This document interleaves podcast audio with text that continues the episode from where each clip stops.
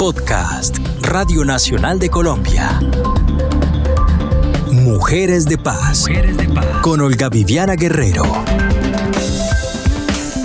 Os he convocado para que conozcáis que en el día de hoy presento mi dimisión como concejal de este ayuntamiento que tanto quiero. Durante los primeros meses la relación con mis compañeros del grupo municipal llegó a ser de amistad. Muy pronto el alcalde de esta ciudad, Ismael Álvarez, quiso ir bastante más allá. Es a partir de ese momento cuando empieza para mí un infierno. He pasado muchas noches sin dormir, tratando de encontrar la manera de olvidar lo ocurrido, pero no puedo. Así, contundente, resume Netflix la historia de Nevenka Fernández, la primera mujer española que ganó un caso de abuso sexual laboral. Ocurrió hace 20 años en el ayuntamiento de Ponferrada, en España. La serie de tres capítulos se ha convertido en un éxito durante esta pandemia y de eso, de acosos sexuales laborales, hablaremos en este episodio de Mujeres de Paz. Soy Olga Viviana Guerrero y los saludo, las saludo con el deseo de los buenos tiempos, la buena salud y la sana convivencia.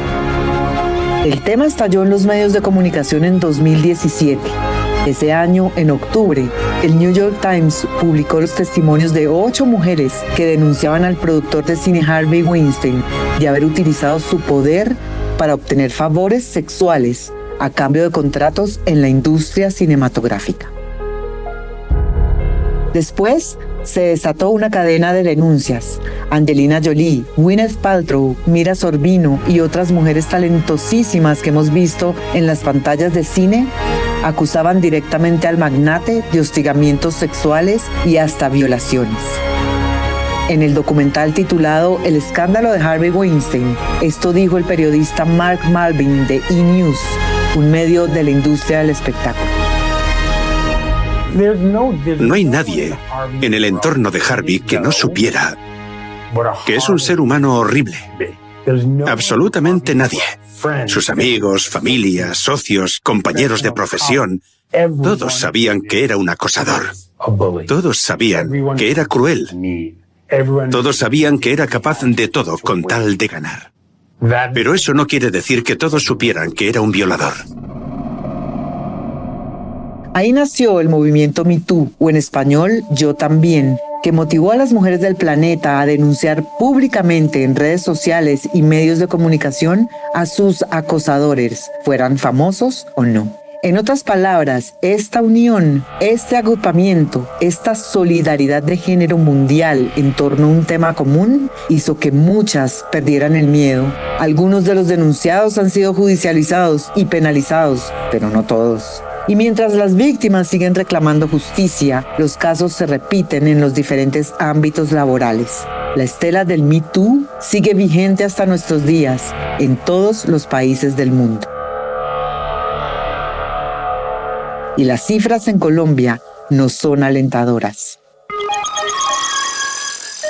Estadísticas del Ministerio de Trabajo que datan de una encuesta hecha por Infométrica en 2014 arrojaron un triste saldo para las mujeres en sus trabajos en nuestro país. El estudio demostró con un 82% que la conducta de acoso sexual laboral más común en Colombia es la solicitud o presión para tener sexo. El intento y ocurrencia de acto sexual fue la segunda conducta que más ocurre en Colombia, tiene el 79%. El 72% de las mujeres acosadas sexualmente en el trabajo fueron hostigadas a través de emails o mensajes de texto. El mismo porcentaje, 72%, dijo ser víctima de contacto físico consentido que se pasó del límite. El estudio nota como información importante que la mayoría de encuestados no percibía estas conductas como acoso sexual, hasta que se le preguntó si experimentaron estas conductas de acoso. El 41% de las víctimas prefirió no denunciar y manejar por sí misma la situación por miedo a perder su trabajo y solo el 10% dijo haber denunciado ante su superior esta situación. La mayoría manifestó haber pedido consejo a amigos o familiares. Según un informe del Banco Mundial, en 59 países del mundo aún no existen leyes sobre acoso sexual en el trabajo. Con este dato se calcula que más de 500 millones de mujeres en todo el mundo no cuentan con protección legal en contra del acoso sexual en sus labores.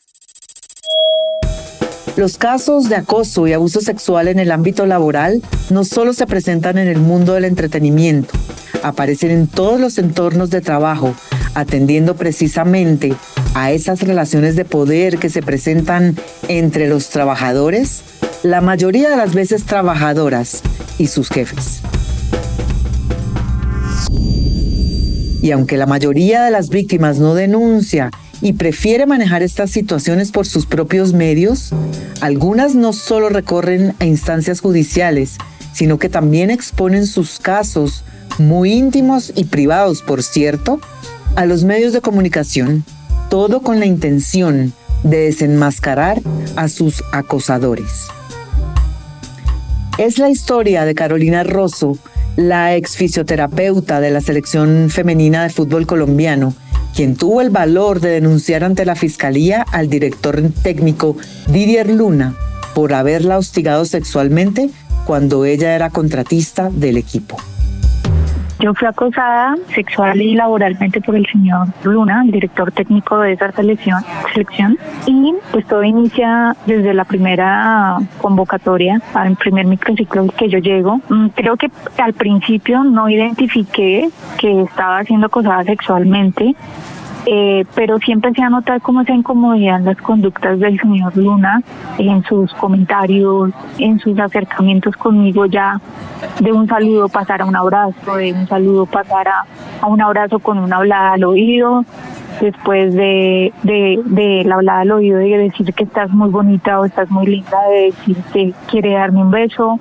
Entonces, ese tipo de conductas que, se, que fueron repetitivas y que cada día iban como eh, pasando más la línea roja, eh, me hicieron sentir una incomodidad muy grande, que fue que yo se la comenté a la psicóloga de la selección de ese momento, y ella lo que me dice es, tranquila, él es así, eh, no se vaya a ir por eso, porque, pues bueno, yo dije, estaba bien, de pronto es que la psicóloga en parte tiene razón y estoy exagerando.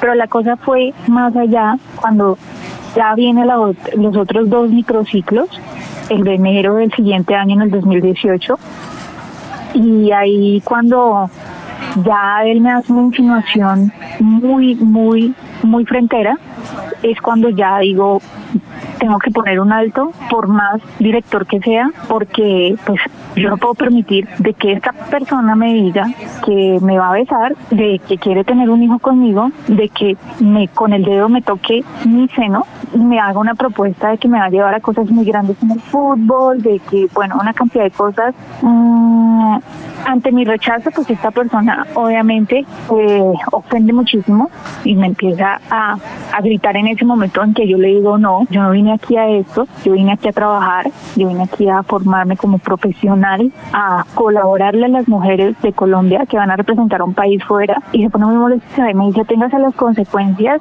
y es cuando empieza todo ese eh, ambiente pesado y feo de, de esta historia y empieza toda la retaliación laboral entonces ya era discriminada, era marginada, eh, los compañeros de trabajo ya no me saludaban, me hacían mal ambiente, no me prestaban las cosas para realizar mi trabajo, era mm, puesta como en ese, en ese punto delgado de, de, meterse ya hasta en un terreno profesional de hacerles dar a entender a las a las jugadoras que pues yo no tenía o no era una buena profesional y cosas como estas que pues obviamente me hicieron pasar un muy mal rato. En el equipo había más jugadoras que eran acosadas. ¿Ustedes hablaban de eso? Sí, casualmente cuando yo llego y empiezo a ver que esta persona es así, como como él mismo lo dijo en una entrevista, yo soy cariñoso, algunas veces hay besos, eh, algunas veces hay abrazos de celebración. Yo empiezo a notar que él tiene unas conductas muy cercanas con las menores de edad. Y esos acercamientos que él tenía era tocamientos a sus partes íntimas, eh, intentar besarlas, eh, como ese trato psicológico fuerte de, de expresión de vulgaridad, pero también de, de manifestarles al momento es que yo las quiero como un papá. En una edad en la que estaban, eh, pues les crea una confusión muy grande, ¿no? Claro que no hablábamos con las, con las jugadoras. De hecho, una de ellas, que también puso una denuncia, bueno, su papá en ese entonces, pues ella era menor de edad, que tuvo una, una situación también eh, muy similar a la mía, pero también con el preparador físico de, de esa selección. Eh, me comenta a mí la situación que le ocurrió con esta persona, con el preparador físico, Sigifredo Alonso. Y ahí ella manifiesta que esta persona que le entra al cuarto, la, ella iba saliendo del baño, le dice que, que le gusta, la besa, le dice que el señor es casado con familia y pues le dice que, que quiere tener también algo con ella, que él deja las cosas. Y eso es un tema que ya está también ante fiscalía, pero pues el proceso está inactivo.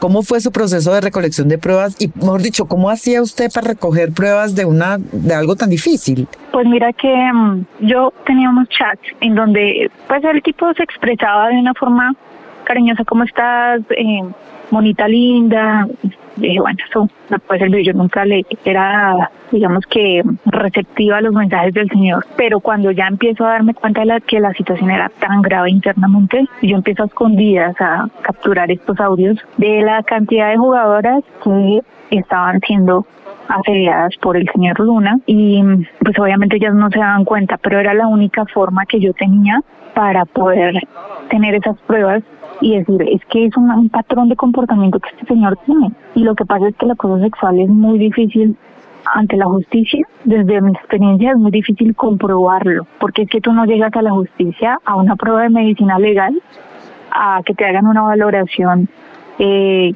cuando, a diferencia de una mujer que ha sido abusada, el acoso sexual no, es más eh, el daño mental, el daño psíquico, el daño psicológico que causa hasta pues también obviamente yo lo hablo desde mi vivencia, a mí el acoso sexual me causa con complicaciones de salud y de salud física, no solamente mental, porque yo me guardaba todo. ¿Qué pasó con el señor Didier? ¿En qué está en este momento?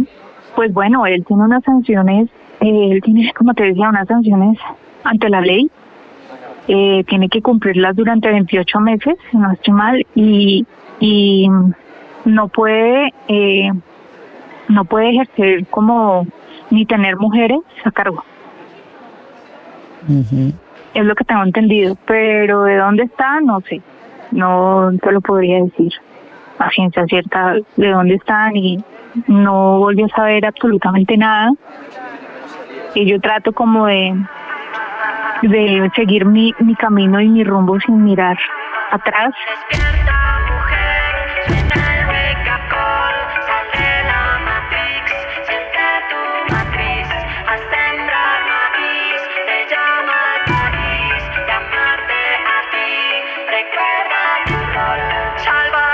Tomar la decisión de denunciar, como lo hizo Carolina Rosso, no es fácil.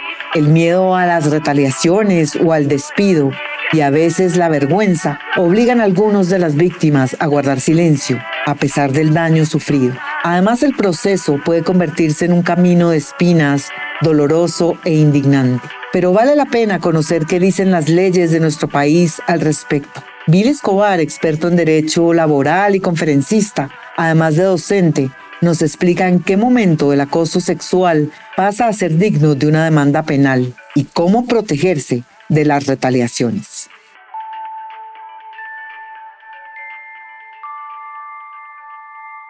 Digamos que hay una frontera muy corta entre lo uno y lo otro. Lo primero que hay que decir, si estamos hablando en el contexto del lugar del trabajo, pues lo que inicialmente puede empezar como un flirteo y ya se convierte en un acto extorsivo, si se, si, si se quiere, o una persistencia, porque digamos que un, un solo piropo no constituye acoso, pero sí la frecuencia y la permanencia y un hostigamiento, un asedio a la persona, ya cuando la situación se pasa a ser constante y, y, genera un asedio y una afectación en la persona sobre su libertad sexual, pues ya se convierte en un delito que entre otras cosas tiene una pena de uno a tres años de privativa de la libertad. Es un gran avance de esa legislación que viene del año 2008 porque antes no estaba establecido con tanta claridad y entonces ya hoy en día al margen de lo que sucede en ese constreñimiento eh, inicial, ya cuando la cosa es constante y afecta la libertad sexual,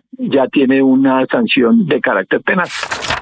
¿Existe, Billy, alguna fórmula legal que proteja a las mujeres de un despido cuando se hace la denuncia? Porque es que lo que vemos normalmente es que cuando hacen la denuncia son despedidas o se eh, toman algunas represalias contra ellas. Claro, es muy importante esta pregunta porque en presencia de una denuncia de acoso, una vez el comité lo asume, se genera un fuero. Y ese fuero es un mecanismo de protección que hace que la persona que presente esa queja no pueda ser despedido y en el marco, digamos, de la investigación y de las acciones que se adopten, y ese fuero es por seis meses. Entonces es un fuero nuevo, digamos, que nace a raíz de la ley 1010 como producto de eh, las conductas de acoso de cualquiera de los actores, insisto, de la organización. Y lo otro que hay que tener en cuenta es que también hay que tener cuidado porque hay gente que abusa de ese mecanismo. Entonces hay gente que piensa que la, una buena forma de amarrarse al puesto es presentar denuncias infundadas de acoso con miras a obtener este fuero, pero por supuesto que la misma norma establece el que eh, ese, esa denuncia no puede ser un acto ni temerario ni infundado, porque eso también tiene unos efectos en contra de la persona que de manera temeraria presenta una denuncia de acoso sin existir el acoso. Pero el fuero, en, en respuesta, sí, es un fuero de seis meses que protege y garantiza la estabilidad del trabajador. El proceso de denuncia, ya cuando el acoso es de índole sexual y llega a ser bastante íntimo, ¿qué tan intrusivo es? En derecho se, denomina la libertad de las formas probatorias. O sea que uno, eh, es importante que eh, se sepa que cualquier medio de prueba es válido para demostrar esa circunstancia y ese hostigamiento que constituye un delito. Entonces, la persona también tiene que entender que no es solamente formular la denuncia. La idea es que uno trate de buscar eh, de la mejor manera posible pruebas. Por ejemplo, grabar conversaciones, ¿no? que es lo más común, ¿no? Y lo más fácil, digamos. Si la persona verbalmente lo llama a uno y lo hostiga, hay que tratar de guardar esas conversaciones para hacerlas valer en el proceso penal. Y una vez se formula la denuncia penal, eh, yo me atrevo a decir que ya el solo hecho de la denuncia penal y el llamar a la persona dentro de un proceso ya hace que, que, que eso eh, en primera instancia tienda a contrarrestar una conducta que reitera. ¿Usted no le parece que son muy bajitas esas penas de uno a tres años? Sí, yo creo que yo creo que el tema del acoso, porque es que el acoso sexual tiene un efecto sobre la libertad del individuo, ¿no? Porque ojo, acoso sexual no hay solamente hacia las mujeres, por supuesto, hay entre hombres y bueno, y en y en diversidad de sexos y demás, pero pero claro, es, es una conducta violenta que debería estar tasada en una pena, en unas penas más altas, en, en la idea de que se vuelva más ejemplarizante y con eso la, el individuo evite al máximo al saber que son penas, porque por lo general estas medidas, estas penas que van de uno a tres años, digamos que por la cuantía o por la duración eh, de la pena, no tienen cárcel, ¿no? Pues son escarcelables. Digamos que esa es una, una circunstancia que, que también hay que tenerla en cuenta, ¿no? Pero por supuesto la persona con una condena penal y este antecedente, pues se le cierra las puertas en todo lado, ¿no? ¿Por qué tantas denuncias no prosperan? ¿Usted qué recomienda en esos casos? El gran problema es el que acabo de plantear. Por ejemplo, si estamos hablando del acoso laboral, el gran problema es que esos mecanismos eh, las empresas o las organizaciones no los toman tan en serio y digamos que no hay una labor de capacitación que la misma norma establece que al interior de las organizaciones se capacite, porque no es solamente, o sea, el tema es una pedagogía, porque hay un tema cultural ahí bien complicado. Entonces, por un lado eso, y por otro lado, que la acción de las autoridades tampoco es precisamente la más eficiente. Si estamos hablando del, del Ministerio de la Protección Social, pues eh, eh, esos trámites administrativos terminan siendo unos trámites administrativos que no son tan fuertes. Entonces hay que hacer una labor muy fuerte de sensibilización como la que tú estás haciendo a través de este medio de comunicación tan importante. Es clave que se difunda y que la gente sepa. Y lo otro es el manejo de la prueba. O sea, la esencia de esto, de nada sirve que yo formule una denuncia penal o una denuncia laboral por, por acoso,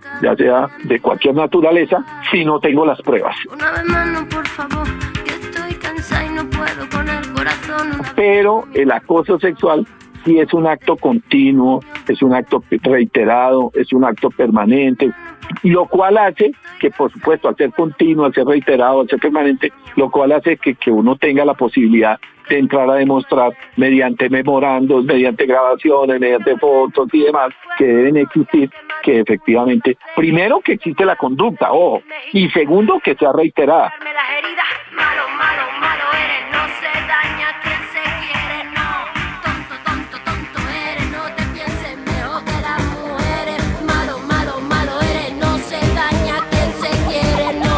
Los estudios demuestran que los casos de acoso laboral sexual se presentan en todos los ámbitos de trabajo en mayor o menor medida, dependiendo de la predominancia masculina de los diferentes sectores. Pero el dilema entre el miedo a las represalias y el impulso a denunciar provocado por la humillación se repite en casi todas las víctimas. Hace unas semanas, la concejal de Bogotá, Lucía Bastidas, denunció otro caso de presunto acoso sexual laboral que ha ocupado titulares importantes en los medios de comunicación y la indignación de muchas mujeres. Y también de hombres. Por su manifestación a través de redes sociales, renunció a su cargo el director de Diálogo Social de la Secretaría de Gobierno de Bogotá, el señor Néstor Daniel García, argumentando que espera a que se hagan las investigaciones pertinentes y se aclaren los hechos. Concejal, ¿qué fue lo que pasó? ¿Cómo llegaron a ustedes estas denuncias? Bueno, llegaron a varios correos electrónicos de concejales de Bogotá. A mí tan pronto me llegó y la puse en conocimiento uno del secretario de gobierno y dos de la Secretaría de la Mujer para que hicieran lo pertinente y luego la saqué a través de los medios. Lo que se ve en la carta que te voy a hacer llegar es una madre de familia contando el diacrucis que ha vivido su hija con Néstor Daniel García y por eso pedí que investigaran, porque cuando llega el conocimiento de nosotros una práctica de estas, pues tenemos que ponerlo en conocimiento de las autoridades. Ella habla del caso de su hija, eh, y habla de otras mujeres que también eh, tuvieron esas conductas allá y que estaba haciendo la denuncia sin que su hija se enterara porque le daba miedo. Al otro día lo que hice fue hablar con eh, las diferentes entidades, supimos dónde trabajaba la niña en mención y que tuviera como todo el apoyo por parte de la Secretaría de la Mujer, pero ella desde el domingo, eso fue como un martes, había pedido apoyo a la Secretaría de la Mujer y la venían atendiendo de manera virtual, de manera telefónica. Después de las denuncias ya tuvieron con ella sesiones de tres y cuatro horas donde la iban a guiar en todo el camino. Lo que sí sabemos es que tenía muchos problemas de ansiedad por lo que había generado todo este, este problema y eso que ella no sabía de la denuncia que había hecho su señora madre. ¿Estas denuncias son comunes que le lleguen a usted como concejal? Sí, llegan muchas denuncias a través de las diferentes redes sociales, unas anónimas, otras no. Eh, lo que pasa es que a las mujeres les da miedo a muchos también pusimos en conocimiento un audio de un funcionario de la Secretaría de Seguridad el mismo día del caso de Néstor Daniel, donde le decía a la gente que no hablaran del tema. Él resulta que también tenía temas de acoso en su currículum dentro de la Secretaría de Seguridad. Esperamos que eh, las denuncias tengan eco, pero no ha pasado nada. Lo que hizo el funcionario fue ponernos una denuncia a varios concejales que eh, hicimos las respectivas eh, declaraciones en diferentes medios de comunicación que por proteger su buen nombre. Eso es lo que pasa a veces con los victimarios. Esta práctica del acoso sexual se da permanentemente de pedir como favores sexuales para conseguir un trabajo, de humillar a las mujeres o a las contratistas de prestación de servicios que no tienen posibilidades de tener un canal. Hay canales dentro de las entidades y lo hablamos con la Secretaría de la Mujer, pero para los funcionarios de planta, las contratistas de prestación de servicios no tienen.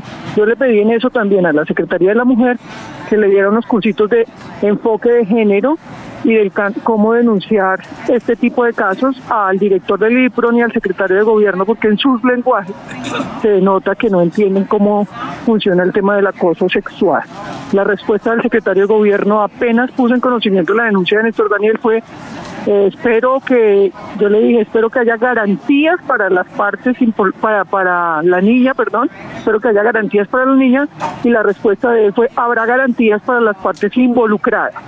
Si no lo ponemos en conocimiento de los medios de comunicación, pues no se hace el tema de la renuncia, no se presta más atención por parte de las entidades, que es lo lamentable. Y todo el mundo estaba pendiente, era quién era ella, dónde estaba ella y no el tema de fondo que hay del tema de acoso sexual a las mujeres. En nuestro entorno social hay una tendencia a minimizar y hasta negar las situaciones de acoso sexual laboral que solamente se dan a conocer cuando llegan a niveles muy altos. Para la OIT, Organización Internacional del Trabajo, este tipo de hostigamiento puede involucrar conductas como tocamientos o abrazos indeseados, miradas lujuriosas, comentarios o bromas sugestivas, invitaciones no deseadas para sexo o persistentes peticiones para salir a citas, preguntas intrusivas sobre el cuerpo, familiaridad innecesaria, insultos o burlas de naturaleza sexual, fotos, afiches, protectores de pantalla, correos electrónicos, twitters, mensajes de texto sexualmente explícitos, acceder a sitios de Internet sexualmente explícitos, avances inapropiados en redes sociales. Dame tu corazón, un motivo, una razón, aunque soy tu El acoso sexual laboral es internacionalmente condenado como una violación a los derechos humanos.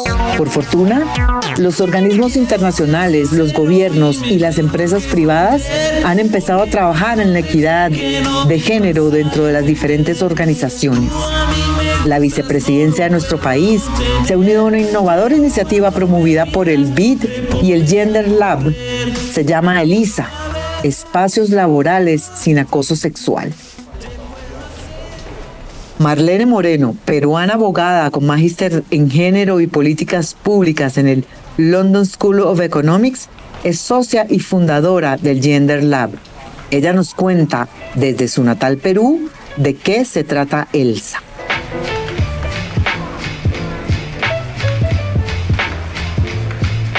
Es una herramienta integral de diagnóstico e intervención y su objetivo es ayudar a las empresas y a las organizaciones en general a responder preventivamente al acoso sexual laboral utilizando para eso algoritmos e inteligencia artificial. Esta funciona con dos encuestas, una que responde la organización y otra que responde todo el personal, como una encuesta 360 que, que arroja un diagnóstico de la situación de acoso en la organización, te da un plan de acción específico para las necesidades y que acompañen la implementación.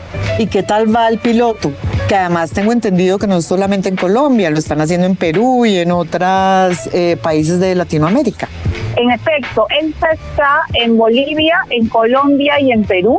Hemos terminado en el mes de enero con nuestra etapa de, pilotos en la que hemos trabajado con 12 organizaciones públicas y, privadas, de las cuales cinco están en, Colombia. Y estamos pasando ya a la etapa de implementación donde esperamos trabajar al menos con un mínimo de 90 organizaciones, eh, de las cuales 35 esperamos que sean organizaciones de Colombia están ya postulando, digamos, para poder ser parte de ELSA. Si les interesa, digamos, pueden entrar al www.genderlab.io y ahí tienen toda la información necesaria para poder ser parte de, esta iniciativa que, que, en un cupo de 35 organizaciones en Colombia no tiene ningún costo.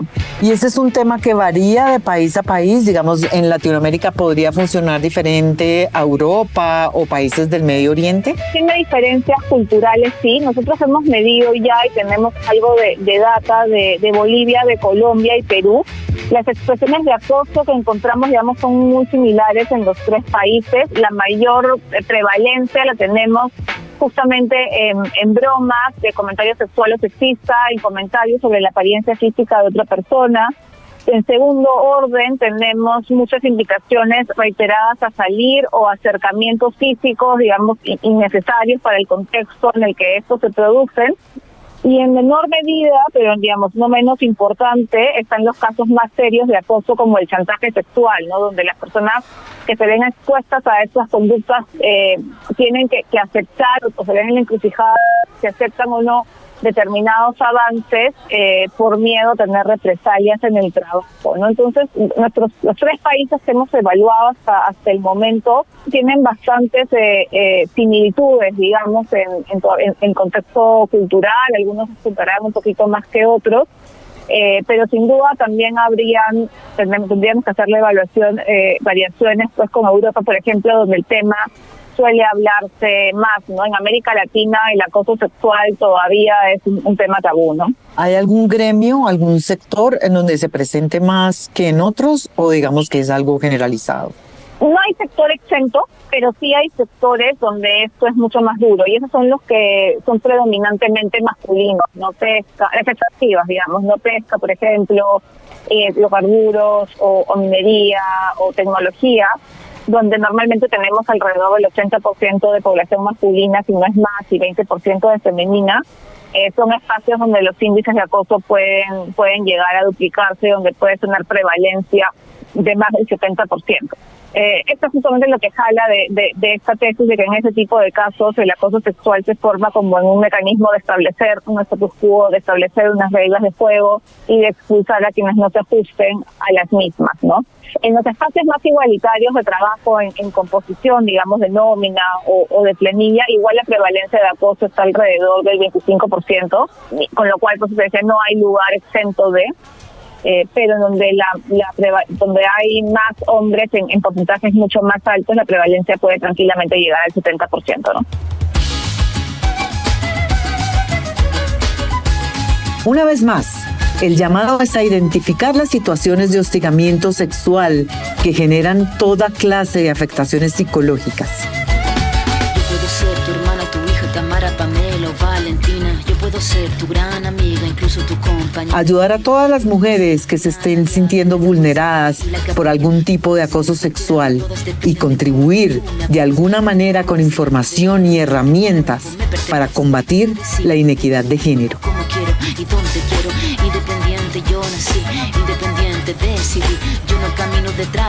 Agradezco como siempre la participación en este episodio de Mujeres de Paz a Paula Aguirre, Dayana Campos y Santiago Morales. Me despido con el deseo de los buenos tiempos, la buena salud y la sana convivencia.